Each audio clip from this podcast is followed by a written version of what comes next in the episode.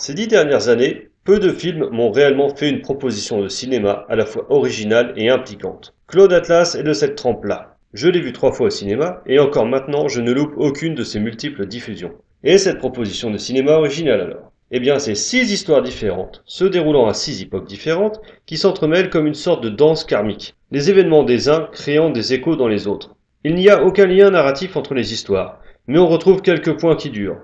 Le sextuor Claude Atlas, le livre d'Adam Ewing, ou encore le méchant Hugo Weaving, car c'est là une particularité particulièrement ludique. Les mêmes acteurs interprètent les six histoires, parfois bons, d'autres fois mauvais, changeant d'âge, d'apparence et même de sexe. Seuls certains d'entre eux seront invariablement mauvais. Le dernier point de cet exercice d'équilibriste, c'est que les histoires abordent pleinement des genres différents. Polar, comédie, SF, drame et même post-apo. Et pourtant, tout est cohérent, et nous fait voyager pour peu que l'on accepte de se laisser porter.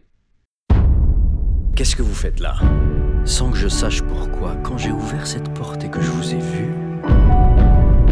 Une puissante impression de déjà-vu m'a transpercé jusqu'aux os. C'est ça. La musique que j'ai entendue en rêve. Je viens de la rencontrer, et pourtant, je suis tombé amoureux de Louise Arrey.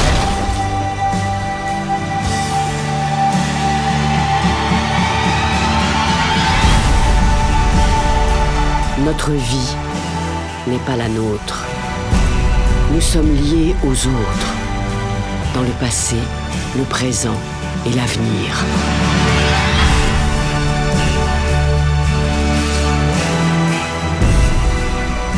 Je suis persuadé qu'un autre monde nous attend. Un monde meilleur. Et c'est là-bas que je t'attendrai.